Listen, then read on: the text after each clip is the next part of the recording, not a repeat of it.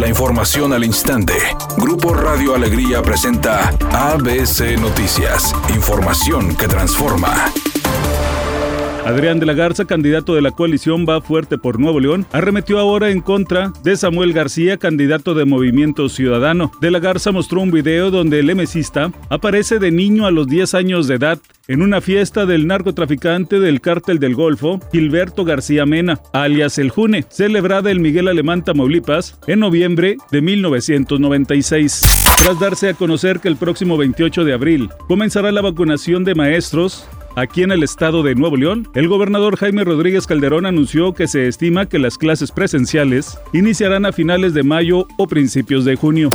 Editorial ABC con Eduardo Garza. La exigencia de los médicos es más que válida. Es urgente que los vacunen contra el COVID-19. Médicos públicos, privados, de cualquier especialidad necesitan la inmunización para poder atendernos. No basta reconocimientos y aplausos. Deben ser escuchados y vacunados contra el COVID-19. Basta de politiquerías. Es mi opinión y nada más. Rayados encarará los cuartos de final de la Liga de Campeones de la CONCACAF en contra del Columbus Crew.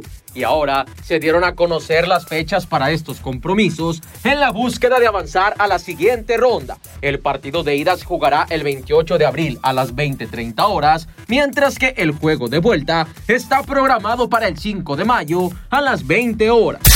J Balvin y la modelo Valentina Ferrer presumieron que van a ser papás al aparecer en la portada de una conocida revista de moda en México y Latinoamérica. Recordemos que Valentina es conocida por su participación en el certamen Miss Universo en el 2015, competencia que le abrió las puertas en el mundo del modelaje en la ciudad de Nueva York. Aunque habían sido muchos los rumores, ni J Balvin ni Valentina Ferrer habían confirmado que serán papás. Parece ser que se estaban guardando la exclusiva para esta conocida publicación.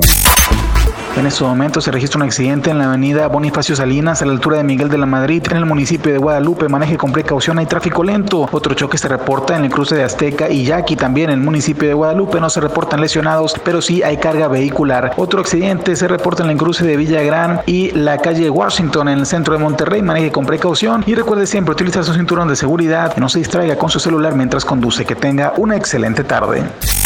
Temperatura en Monterrey 36 grados centígrados. ABC Noticias, información que transforma.